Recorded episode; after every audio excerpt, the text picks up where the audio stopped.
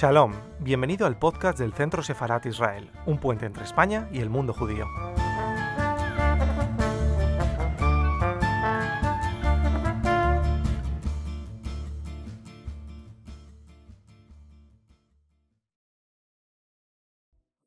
Bueno, muy buenas tardes a todos. Eh, bienvenidos a Toledo, al Museo Sefardí, una vez más, en esta tarde de martes, que vamos a, a tener la suerte de poder disfrutar de, una de las pocas actividades que podemos hacer en, en el museo de forma presencial en este mes, eh, que ya se avecina la temporada alta, el, el, ritmo turístico normal de la ciudad y las visitas que llenan este museo con, con la cultura de, nuestro centro, de nuestro Museo Sefardí. Eh, el acto que tiene lugar hoy eh, no hubiera sido posible, yo hago de maestra de ceremonias, digamos, de un acto y una actividad cultural de colaboración y de trabajo en red con eh, las personas que nos acompañan esta tarde de, martes. En primer lugar, es un placer por parte del Museo Sefardí poder tener la suerte de acoger la presentación de esta publicación que sale de los cimientos del propio Centro Sefarad Israel de Madrid. Una institución en la cual desde hace muchísimos años, eh, principalmente desde 2010, eh, doy testigo y podemos asegurar desde el museo que estamos siempre en, en, permanente colaboración con el centro en cada propuesta de actividad cultural que se nos plantea y en beneficio general de poder divulgar la cultura judía en España desde el punto de vista de la riqueza y el acervo cultural que un patrimonio de este tipo y de estas dimensiones, como podemos comprobar aquí en este museo, eh, se desarrolla en la historia de España, de nuestro país. El Centro Cefarat es una institución totalmente hermana, eh, plenamente integrada en nuestro programa cultural del museo y viceversa. Hacemos, somos instituciones cercanas geográficamente y también culturalmente hablando, puesto que ambas, desde cada una, desde nuestras funciones y responsabilidades, pues hacemos una labor común con otras instituciones de divulgar eh, proyectos culturales vinculados al patrimonio hispano-judío y concretamente sefardí, especialmente. Además del Centro Cefarat Israel, que que hoy tenemos la suerte de contar con buena parte de sus integrantes. Les doy la bienvenida a Esther Bendaan Cohen, eh, directora de Cultura del Centro Sefarad Israel, a Miguel de Lucas, que hasta hace nada ha sido director de la institución, de, del centro, y a Israel Dorsey, el director de comunicación de esta institución. Y entre este trío maravilloso de haces que nos acompañan, de, de haces literarios en este caso, eh, vamos a tener la suerte de poder disfrutar de, una publicación nueva, inédita, que lo que hace es recopilar eh, en una nueva publicación la vida de, y trayectoria de una figura que había que rescatar, que es la figura de Emma Lázaro, eh, de la cual ellos nos van a dar buena cuenta en, en la presentación de, este, de, este, libro, este nuevo libro que, que ve la luz.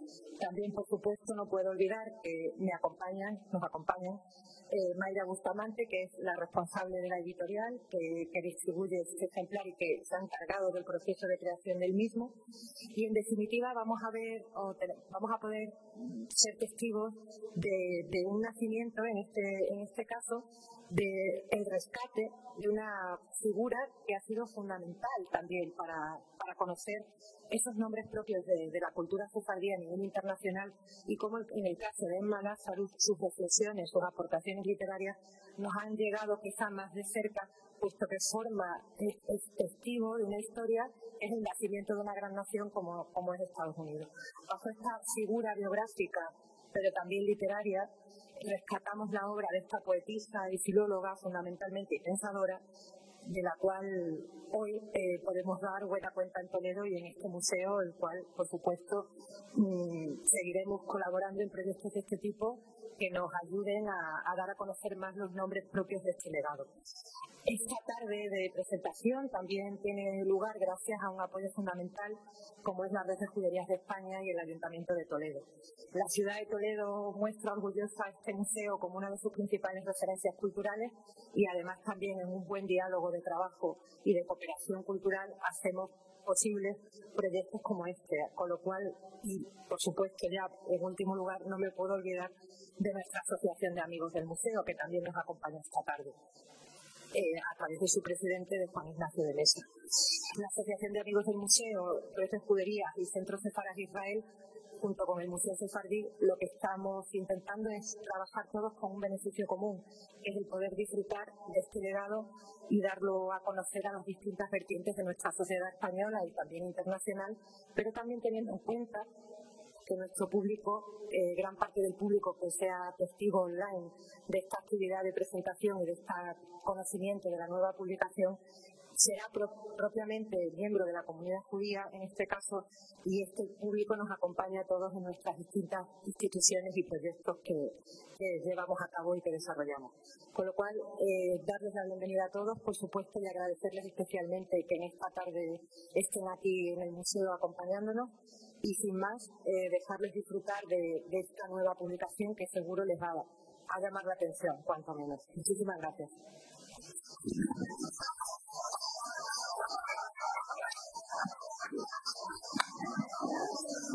Buenas tardes.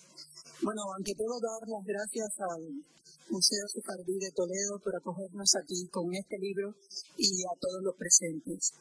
Eh, es un momento de agradecimiento y cuento algo muy brevemente, ¿no? Uso Editorial es una editorial que tiene apenas seis años, justamente el día, el día 29 de abril cumple seis años de fundada apostado por la excelencia en la literatura, lo cual es una apuesta difícil en estos tiempos, y por la excelencia en diferentes temas. Eh, nos sentimos verdaderamente honrados de que el Centro Sefarat Israel nos haya elegido y haya pensado en uso para publicar eh, este libro. Antes ya habíamos hemos presentado en tres ocasiones diferentes tres libros, eh, también que tiene como temática fundamental el tema judío, el tema de, del holocausto, mm, una novela, El último chiste del gran Jacobi, eh, las memorias de una superviviente, Irene Lierlova, una superviviente del holocausto, y por último, una historia desconocida, María Yellen, que recientemente se presentó, que es la historia de una niña parisina judía que murió también gaseada en los campos de concentración nazi y escribió siete cartas a, su padre, con lo cual hoy no solo existe Ana Frank, sino que existe, para vergüenza de, de, la conducta humana a veces, este, este libro también, ¿no? Eh, Mm, pues desde, que Israel y Esther me hablaron, sinceramente yo, ellos lo saben, dije que sí en el acto por, por, todas estas razones que he explicado, porque, porque nos parece importante que para que nuestro editorial estén libros de esta, de esta envergadura, ¿no? Eh, son además Israel los autores de este libro y yo suelo decir que que por muchísimas razones fácil de entender, porque soy mujer, porque dirijo una editorial, eh, para mí, Eva, Eva Nazaruz, como bien rezan las palabras de la contracubierta, una mujer independiente en sus opiniones, comprometida con la defensa de los derechos humanos, una mentalidad abierta de convicciones progresistas y posicionamientos feministas, para mí es doblemente una satisfacción que este libro se publique en eso. Decir también que es un honor también para, para, el libro y para nuestra editorial que el prólogo esté escrito por Miguel de Luga, Lucas, eh, diplomático, escritor, y, sinceramente quiero agradecértelo personalmente. Eh, y yo creo que ahora dar la palabra a Miguel y, yo creo que, eh, que son ellos los que deben hablar de este libro.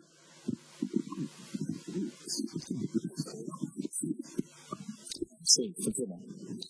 Muchas gracias, Mayra. Muchas gracias a ti, principalmente, porque los libros necesitan autores, pero también necesitan editores. Con lo cual, tu esfuerzo y tu dedicación es muy importante para nosotros, el editorial. Y también es bonito ver aquí en primera fila lo que yo considero el, el ejemplo de lo que debe ser el servicio a lo público en España. En distintas instituciones que estamos en absoluta sintonía por una causa común y que demostramos esa armonía que hay a nivel local, a nivel de distintos ayuntamientos, a nivel del Ministerio de Cultura, nosotros vinculados al Ministerio de Exteriores, a la Comunidad de Madrid, al Ayuntamiento de Madrid, y otros muchos que no están, pero que en este viaje probablemente en la, esa tarea común de poner en valor la cultura sefardí, el legado judío de España, es algo que concita una gran unidad dentro de lo que es el ámbito del Estado y de lo público, y es algo de lo que podemos estar muy orgullosos. Haber recuperado este maravilloso espacio, mantenerlo con todo lo que supone, es también un motivo de enorme orgullo. Cada vez que venimos a Toledo, yo no consigo acostumbrarme a estar en esta sala y ver estos hechos y ver esta, este espacio maravilloso. Y es muy emocionante para mí porque yo ya no soy el director del Centro de de Israel, lo dejé de ser hace apenas unas semanas, pero bueno, esto es una, eh, una criatura eh, póstuma, ¿no? O sea, con lo cual estoy profundamente feliz. La verdad es que esta locura es una locura de estar de Israel que me embarcaron en ella. Ellos os contarán más cosas. Yo quiero deciros cuál es mi participación concreta en ella. Que es que en, los últimos años hice, bueno, leí mucho, hice una serie de estudios, incluso escribí un artículo grande o largo sobre los judíos en Estados Unidos. Y al hablarme este de Malázarus vi cómo encuadraba perfectamente la figura de Malázarus en ese estudio que yo había hecho. Podemos pensar además que los, judíos en Estados Unidos, hoy en día todos pensamos en los clásicos judíos neoyorquinos que son askenazíes todos, es decir, originarios del este de Europa, del norte de Europa. Pero resulta que los primeros judíos que llegaron a lo que es Estados Unidos eran sefardíes y durante mucho tiempo los sefardíes fueron el factor principal dentro del judaísmo norteamericano. Incluso después, cuando ya empezaron a llegar los esquenazíes en grandes cantidades, sobre todo a partir de 1840, que llegaron sobre todo judíos alemanes, y después, más tarde, también en 1880, judíos rusos, los sefardíes eran todavía una parte muy importante, una élite cultural dentro de los judíos, incluso del propio Nueva York. Y en Malazarus es absolutamente un exponente de esta élite ilustrada sefardí dentro de lo que es el judaísmo norteamericano y específicamente el de la ciudad de Nueva York todo lo que podamos pensar de la historia de Estados Unidos es una historia mítica que nos fascina, básicamente por un instrumento de masas, que es el cine, que es el que nos ha enseñado en cada uno de esos elementos que recordáis había judíos, no tengáis ninguna duda. En la propia, el propio movimiento de emancipación, o sea, en la fiesta en que en Filadelfia se celebra la, la consecución de la independencia de Estados Unidos, había una mesa kosher para los pocos judíos que había ahí. En la conquista del oeste, en la fiebre del oro, en el, en el desarrollo del ferrocarril, en la guerra de sección, en todos esos momentos había siempre judíos. Luego es una, una, presencia muy importante del juego de Estados Unidos. No masiva, pero sí importante. Y junto a ello esta presencia siempre de los sefardíes de la ciudad de Nueva York y en general de la costa este, que tienen una gran importancia económica y cultural.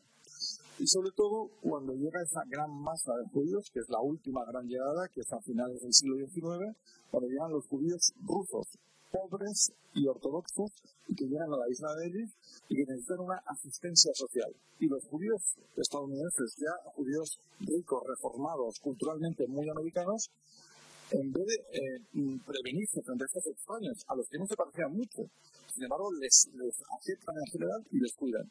Y el Malazur es un exponente de esto, porque hace una gran labor social cuidando a estos rusos que además huyen de los pogromos de la Rusia de los zares y de los cosacos, ¿no? que es además todo ese germen de todo el, lo que llamamos el cine americano. Los judíos, eh, en buena parte, llegan a Estados Unidos, intentan parecerse lo más posible a este país al que adoran, básicamente por un motivo. No es que la situación de los judíos fuera perfecta o que no hubiera antisemitismo, pero si miraban al otro lado del océano, comparado con la situación en Europa, decían, aquí estamos infinitamente mejor. Con lo cual, adoran a este país y hacen todo lo posible para parecerse a él. Y de hecho, reforman muchas instituciones y las hacen más modernas, más parecidas a lo que es el entorno norteamericano en general. También tenían una gran ventaja, que es dentro de las fobias de la sociedad tradicional americana, de la sociedad blanca, anglosajona y protestante, había antisemitismo, sí, pero el antisemitismo no era la principal fobia. Había otros que lideraban ese oprobioso lugar del odio social. En el plano, digamos, étnico-cultural estaban los afroamericanos, los indígenas, nativos americanos o más tarde los asiáticos. Y en el plano religioso estaban los católicos, que eran el referente, de, digamos, de la manía persecutoria del mundo protestante. ¿no? Y cuando llegaban a los judíos, pues ya, de alguna manera, ese fervor, eh, digamos, de eh, con, un, resentimiento ideológico había disminuido mucho. Yo siempre puedo poner un ejemplo para que entendáis también lo que es eh, el sueño americano, que no solo es para judíos, pero en muy buena parte es judío, y es el mundo del espectáculo y del cine. Muchísimos de los referentes que podemos pensar de nuestra juventud, de artistas, de, directores de, cine, actores, eh, showmen en, la televisión, en la radio americana, humoristas sobre todo, son judíos en su mayoría. El caso más emblemático que digo es un zapatero polaco que tiene 13 hijos y llega a la isla de Ellis a principios del siglo XX con esos 13 hijos. Y cuatro de esos hijos uh, eran la familia Boscolacer. Y cuatro de sus hijos compran un viejo cinematógrafo y los domingos viajan a Pensilvania y Ohio y proyectan películas mudas a los mineros en su día de descanso en ese momento. Después, ellos y toda la pequeña industria del cine que había surgido alrededor de los judíos se van a California, porque había bastante antisemitismo en la costa este. Y en un lugar, una especie de bosque que había, fundan algo, que existía ya un pequeño conato, pero ellos le dan más renombre, que se llamó Hollywood. Y sus hermanos, eh, que eran absolutamente judíos, askenazíes polacos, deciden que esto llamarse hermanos Boscolace no vende mucho en Estados Unidos. Hay que inventarse un nuevo nombre. Y deciden llamarse en sí mismo los hermanos Warner. Y así surge Warner Brothers, de los hijos de un zapatero, cuatro de los tres hijos de un zapatero polaco que no tenían nada de llegar a Estados Unidos y son el ejemplo de referencia de Estados Unidos. Podemos decir que Estados Unidos no se puede entender sin la inmensa aportación de los judíos, entre ellos los sefardíes como en Malázaro, y al mismo tiempo el judaísmo americano ya cambia respecto al judaísmo de todo el mundo y se hace un judaísmo más moderno, más abierto, más liberal, respetando su esencia, porque ellos, eh, el, gran reto que siempre tuvieron fue no asimilarse, no seguir siendo judíos. Y lo consiguen, y es una simbiosis de éxito, porque hoy en día sabemos, bueno, ahora en estos momentos Israel ha superado a Estados Unidos en población judía, pero hasta hace apenas 10 años había más judíos en Estados Unidos que en Israel y Nueva York sigue siendo todavía la ciudad del mundo que tiene más población judía. Con lo cual, muchísimas gracias, les animo a comprar el libro, ellos, eh, Israel y este los contarán más cosas y para mí es un verdadero placer haber participado en este proyecto, además con dos personas tan queridas que han sido compañeros míos de viaje durante tantos años. Muchísimas gracias.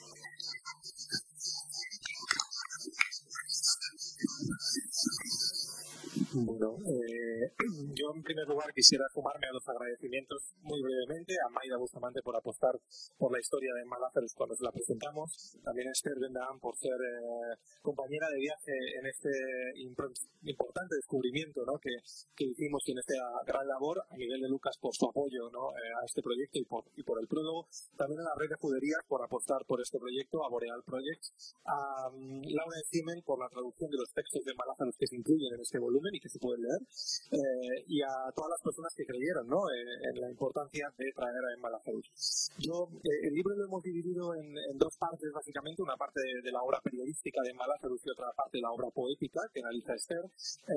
pero a mí me gustaría decir que, yo creo que es algo más que un libro, ¿no?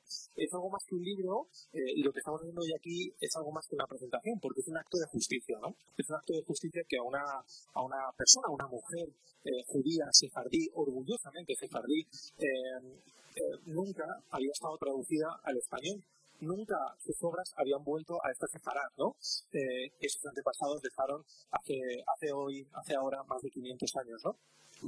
Por tanto, traer la obra de Malázaros en español y publicar algo sobre Malázaros en español, pues era realmente un acto de justicia, ¿no? A una sefardí cuyos versos están grabados en el pedestal de la Estatua de la Libertad, es decir, a una sefardí cuyo nombre y cuyos versos se encuentran en uno de los iconos de nuestra sociedad contemporánea, pues era, era desde mi punto de vista era un acto de justicia y era algo muy relevante traerla hoy aquí. Emma Lazarus eh, nace, como ya nos contaba Miguel, en el barrio de Union Square, en Nueva York, en uno de los barrios más ricos. Eh, su familia tenía una fortuna importante gracias a la refinería de azúcar. Eh, ella, es, ella es una de las hermanas de medio de siete hermanos y se crió en una familia de alto nivel cultural. Ella tenía un gran don para los idiomas, tradujo numerosas obras y por supuesto tiene un gran don para, para la literatura, para escribir y también para el periodismo. Hay que entender el periodismo en aquella época como unos periódicos muy extensos, con artículos muy largos, eh, pero eh, también con unos temas muy variados. La religión, por ejemplo, era uno de los temas que más se trataba en el periodismo en Nueva York a finales del siglo XIX. Ella comienza eh, a publicar en prensa hacia 1833, cuando publica en The Century, que es una, una publicación, un semanario eh, que llegó a tener 200.000 ejemplares de tirada, lo cual es mucho para el Nueva York de la época, y comienza a publicar un artículo muy curioso que se llama, eh, que lleva por título una pregunta, y que decía, ¿es el conde de Batensfield un judío representativo? El conde de Batensfield había sido el primer ministro del Reino Unido, que aunque había sido bautizado nunca había negado planteamiento israelí nunca había negado sus raíces judías, eh, y se preguntaba si era un judío representativo. ¿no? En ese mismo número de Century se publica un texto de una periodista rusa eh, acerca de los judíos en Rusia. Un texto bastante agresivo eh, y con altas connotaciones antisemitas. Y en ese momento es cuando ella entiende el periodismo como una herramienta para luchar contra el antisemitismo ¿no? y para expresar fuertemente sus opiniones. Es curioso porque ella después publicará en The American Hebrew eh, una serie de artículos que se llamaban Letters eh, to the Hebrews, cartas a los hebreos, eh, y publicará numerosos artículos en otras publicaciones. Incluso hay reseñas sobre ella en el New York Times y en otras publicaciones. Pero es curioso porque ella, como tal, no se definía como periodista. Ella, de hecho, en una carta a su editor en The American Hebrew le dice algo así, perdón, como la, frase es bastante curiosa.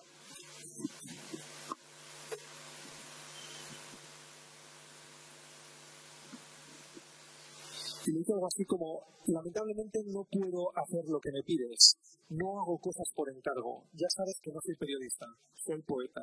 Es decir, eh, ella sin saberlo estaba ejerciendo el mejor periodismo que se puede hacer y desde mi punto de vista el único que se puede hacer es el que se ejerce desde la libertad, desde la libertad de decidir, que era lo que ella reclamaba, ¿no? Ella decía, lo siento, yo tengo libertad para crear, yo no soy periodista está a su vez criticando un periodismo de aquella época, un periodismo que se hacía muchas veces bajo pago, bajo demanda, un periodismo que también se criticaba en Francia en aquella época, pero está haciendo el periodismo, el mejor periodismo que se puede hacer, que es el periodismo libre, ¿no? el que se hace desde la libertad.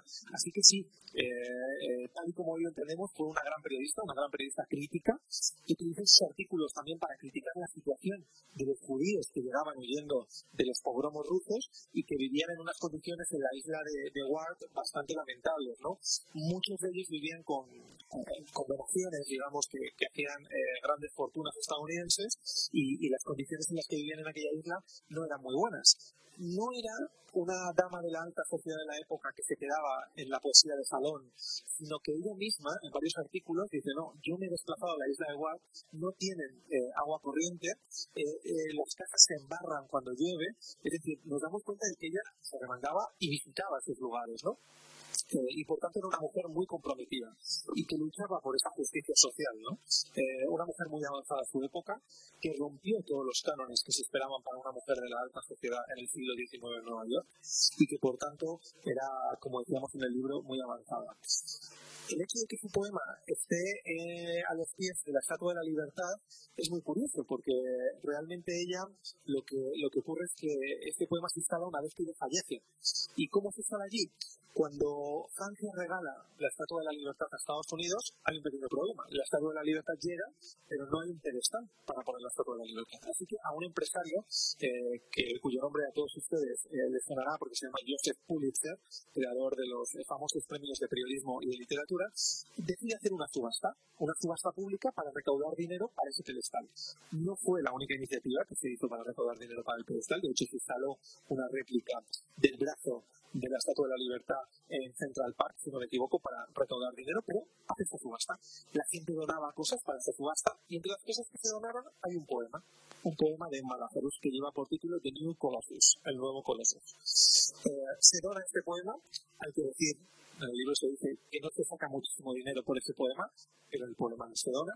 Ella fallece y una vez fallecida, hay una gran amiga de ella, que por cierto es nieta de uno de los padres fundadores de Estados Unidos, de Hamilton, eh, que dice, bueno, no puede ser que haya fallecido una mujer tan comprometida con la inmigración eh, y que una estatua que se coloca en los Estados Unidos para recibir a los migrantes que llegan a este país no lleve algo en su nombre.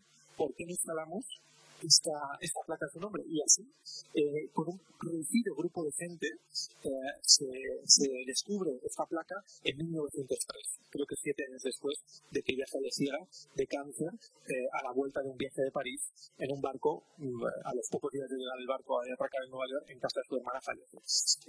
es un poema muy sintomático, del que luego seguro que Esther va a hablar mucho más, muy simbólico por la carga que tiene de acoger a los inmigrantes y que todavía hoy sigue iluminando, ¿no? Sigue iluminando mucho y eso nos dice mucho del legado que dejó en Malazares, ¿no? un legado eh, en la prensa y en la poesía que ilumina todavía hoy y que más que nunca recorre hoy en día por las situaciones que estamos viviendo ese sentimiento de acogida a los inmigrantes. No en vano tenemos que decir, para que se animen más a comprar este volumen, que eh, los beneficios de los derechos de autor se están donando para una campaña de acogida a inmigrantes ucranianos en Israel. Eh, algo de lo que yo creo que Malazarus probablemente creo humildemente que se sentiría orgulloso, yo creo. Así que sin más, cedo la palabra a mi compañero Esther para que pueda hablarnos de, la poesía de, de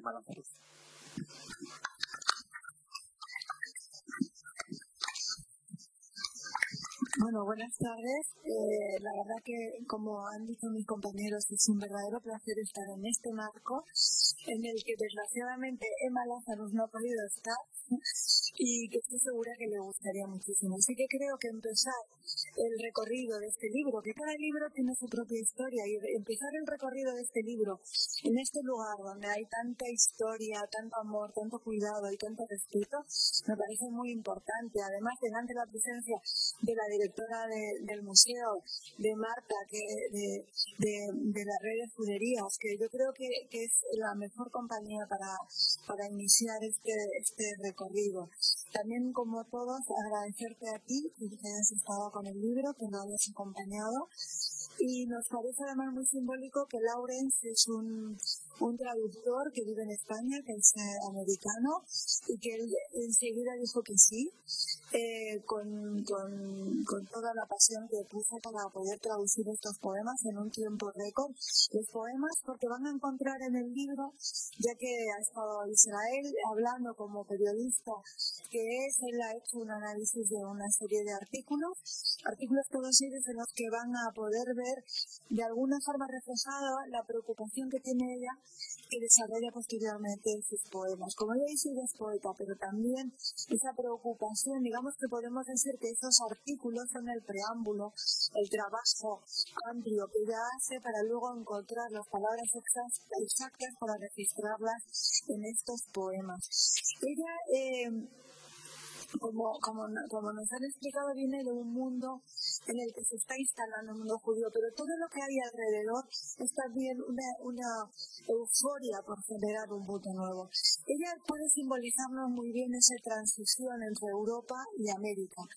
Eh, curiosamente, ayer estaba leyendo un libro de, de Rabino Sachs, el libro se llama Moralidad, y hay una, hay una breve explicación sobre dos momentos claves que tienen que ver con la, con la libertad y la ciudadanía, cómo, cómo uno se relaciona con el Estado, y los dos tienen que ver con Estados Unidos y con Francia.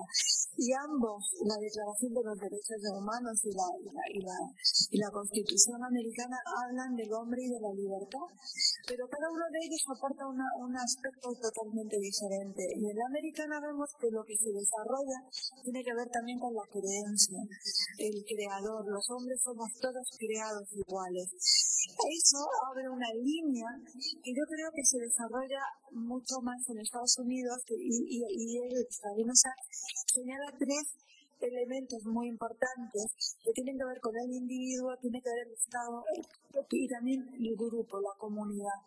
Y Emma pertenece precisamente y refleja muy bien esa situación de los judíos en Estados Unidos como grupo, cosa que no se desarrolla igual en, Francia ni en Europa. Ella se siente muy ligada al pueblo judío y en eso no significa ni le disminuye en nada su relación con su país como americana.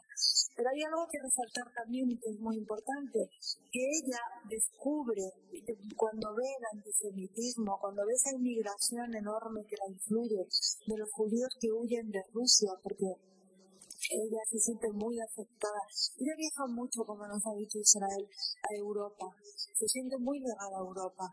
Pero también recibe y se da cuenta que llegan judíos que tienen que huir de los programas que se desarrollan también a final del siglo XIX en Rusia. Llegan una cantidad enorme de, judíos que se tienen que, ser recogidos en estas comunidades, que son, mucho más numerosos que los, que llegan que los que están. Y los que están los acogen de trabajo, etcétera. Y Emma es parte de esa población que acoge. Se siente totalmente dolida por lo que está sucediendo.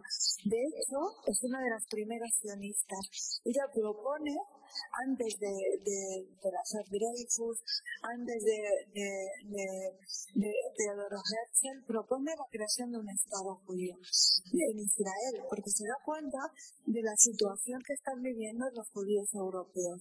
Y ahí está la clave del gran poema de, de Emma Lazarus, que está a los pies de la Estatua de la Libertad.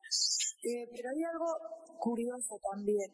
Cuando leemos a Moshe en el libro que tiene sobre, sobre, escribe con su hija y habla de los judíos, señala un aspecto importante del judío como lector. Para mí el judaísmo forma parte también de una comunidad de lectores. Somos como un club de lectura. Y Emma Lazarus representa muy bien ese club de lectura. Ella se entusiasma con la obra de autores que no participan del mismo tiempo. Hay algo integral en todo, en todo, en todo el desarrollo que ella hace en su trabajo. Lea Heine, por ejemplo, y lo traduce, pero también lea Gavirol y lo traduce, que precisamente acabamos de celebrar el milenario de, de Babilón, y ella traduce todo, a todos ellos. Hay, hay en, el trabajo, vamos, en el texto mío, una breve, un breve texto de Ale de Joshua, otro escritor sefardí que vivía que vive ahora en Jerusalén.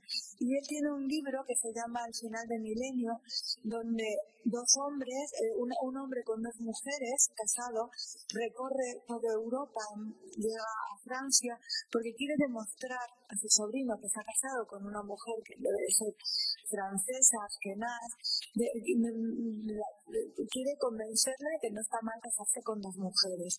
Y él empieza ese libro diciendo quién se acordará de nosotros dentro de mil años.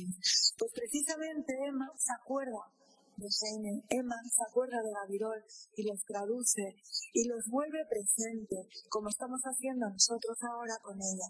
Y ella está viva y gracias a, la relectura, y por eso hemos querido traer este libro para todos ustedes, porque es nuestra forma de contribuir a, a, lo que ella ha continuado, porque ella tradujo a Heine, tradujo a Gavirol, entre otros muchos. Participó en la cultura de su país, fue amiga de Emerson, le dedicó un libro, incluso discutió con él le mandó una carta muy enfadada porque cuando Emerson saca una antología de poetas de, su tiempo, no la incluye y ella le manda una carta muy airada, demuestra que tiene un carácter fuerte y, siente, y se siente orgullosa del trabajo que ella hace como escritora.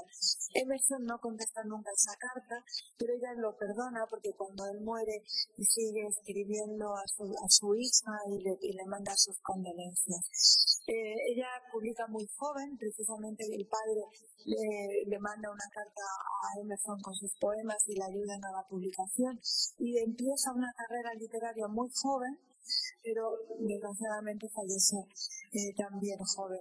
Eh, simplemente queríamos transmitir a todos ustedes esta pasión que tenemos por esta autora, porque de alguna forma los, los autores que se continúan a lo largo de la historia traduciendo y leyendo son, eh, son escritores que han suscitado el enamoramiento del lector y que ese enamoramiento, como nos sucede con otros, como con Kafka, pasa fronteras, fronteras del tiempo y nos llegan a todos nosotros. Y Emma nos llega a nosotros también porque ha suscitado el enamoramiento de estos cuatro que estamos aquí para que podamos leerla en nuestro tiempo y por primera vez en nuestra lengua española.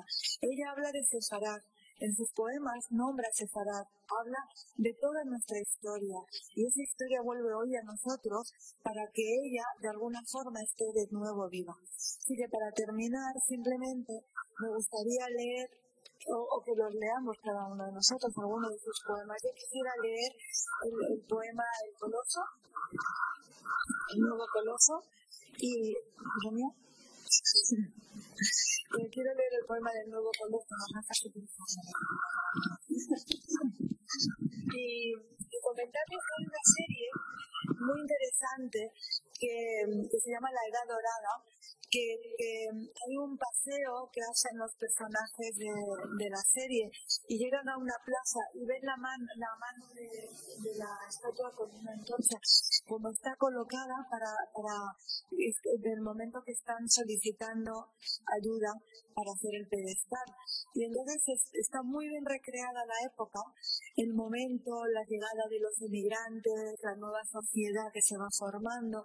Y en ese momento no podía evitar imaginarme a Emma recorriendo esas plazas y corriendo por esas calles y viendo esa mano alzada que es la estatua de la libertad el nuevo coloso. Hay varios trabajos en internet pueden encontrar conferencias acerca de Emma, que en, Estados Unidos sigue siendo muy estudiada.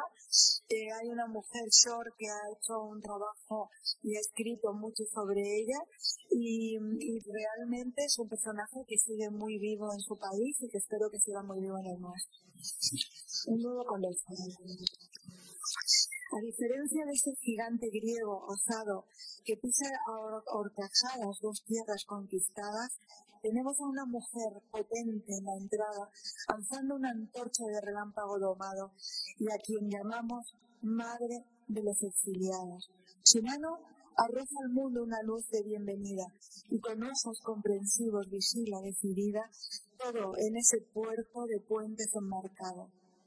Con labios mudos grita, diosas tierras, ahorrad vuestra vanagloria. Dadme a las personas cansadas, los pobres, las masas que anhelan la libertad, los despreciados de vuestras orillas congestionadas.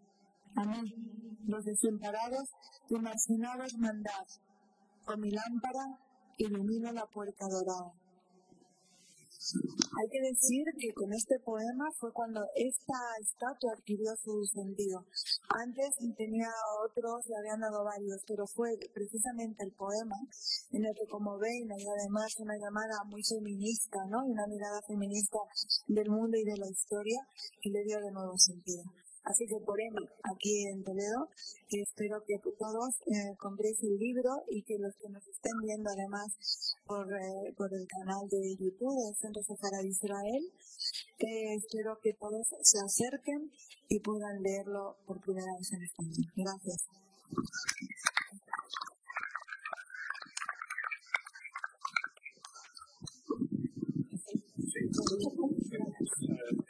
pues, pues yo si queréis para terminar leo eh, parte de, ya que este ha leído un poema, vamos a leer parte de un, un párrafito de un artículo eh, que yo creo que da muestra, un artículo en prensa da muestra de, de lo aguerrida que era la lucha contra el antisemitismo, ¿no? Y que el segundo punto en el que quiero insistir es el hecho de que nuestros propios judíos, a falta de un conocimiento suficiente de las fuentes de nuestra vida y literatura nacional, son propensos a ser engañados por afirmaciones al azar de nuestros sentidos críticos y a menudo se muestran demasiado susceptibles a ceder ante sus declaraciones erróneas. Nuestros adversarios nos arrojan constantemente polvo a los ojos con sus acusaciones de materialismo y tribalismo, y nosotros, con nuestros intentos lastimosos por conformarnos a los estándares requeridos, nos confesamos culpables y caemos en la trampa que pusieron. Es un pequeño fragmento y lo no, no sé si, si, alguno de los presentes quiere hacer eh, alguna pregunta a usted, a, Israel o, o Miguel.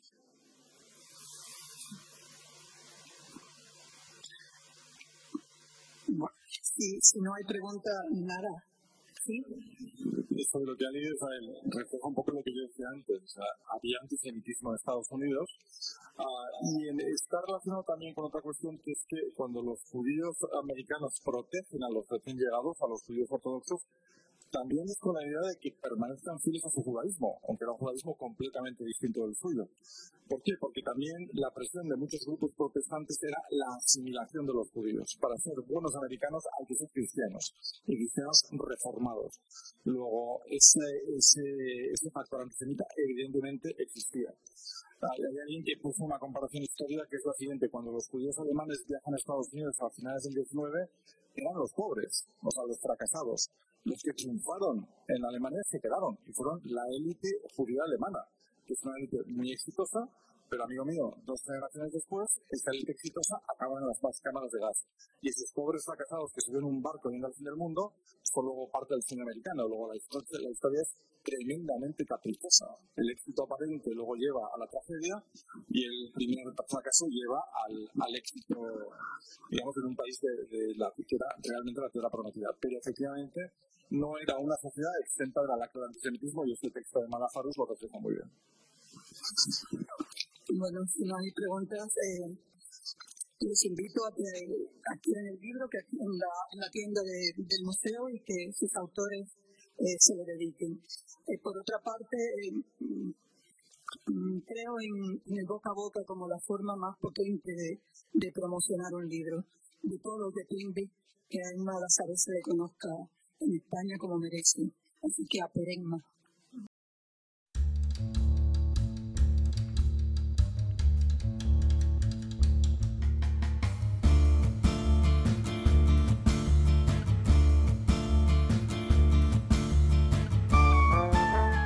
Gracias por escucharnos. Recuerda que también nos puedes seguir a través de Instagram, Facebook y Twitter con el usuario arroba Centro Israel o si lo prefieres en nuestra página web www.sefarat-israel.es.